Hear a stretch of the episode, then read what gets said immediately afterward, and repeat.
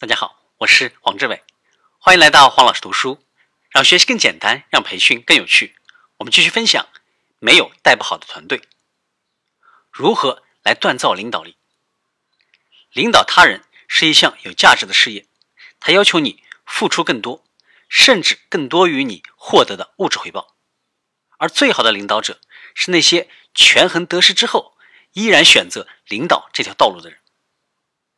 照顾好。自己的员工，首先你需要全面了解你的员工，并且根据这种了解去选择领导方法，让下属能够更加投入的工作，获得更有意义的职位经验。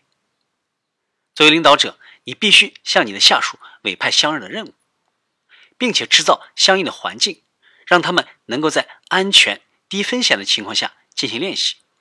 这就需要你为你的团队提供展示的平台。如何来领导千禧世代呢？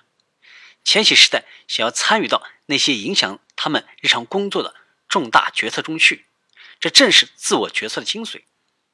他们想要发声，想要给出自己的意见，想要获得对自己努力的称赞，想以一名真正的事业信仰者这种身份来获得成功，想对公司的崇高目标做出直接贡献。作为领导者，必须了解他们。最佳领导者的工具箱都是由四大部分组成的：权力和影响力、人脉、日常行为以及一致性。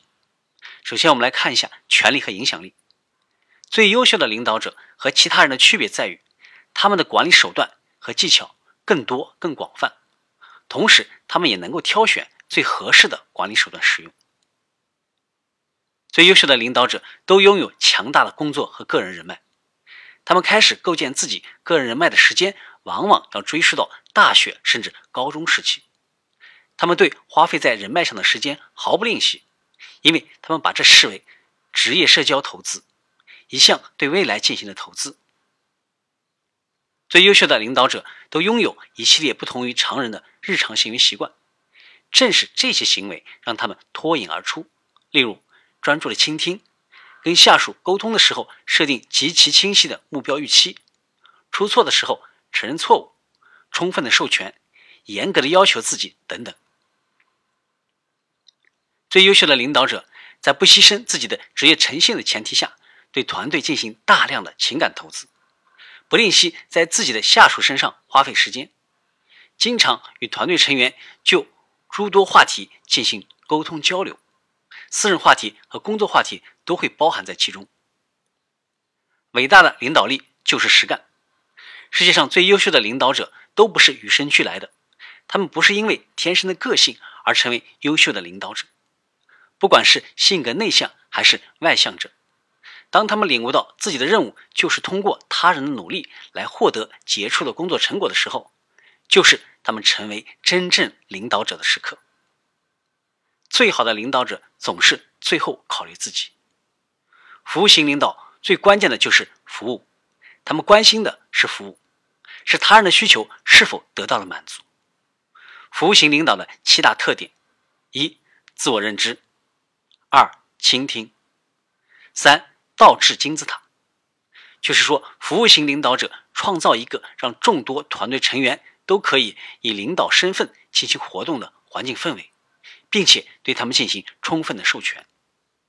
四、培养他人。五、教练的精神。六、释放所有成员的潜在天赋。七、先见。服务型领导者关心未来，为未来做好准备。服务型领导者也会经常使用权力，但是他们不会对权力上瘾。他们积累并且使用权力，是为了服务他人，不是为了自己。为了真实可信的回答对方，我在这里，我被看到了。你必须与他人建立一段基于共同利益的真实关系。如果你以这种方式来对待别人，那么这将会为你带来更好的工作成果，因为你能够释放人性更深层次的欲望、意志力以及驱动力。今天的分享就是这样，请关注我们的微信号“黄老师读书”，每周您都将收到。王老师读书的文字版本以及其他精彩内容，让您花更少的时间收获更大的价值。谢谢。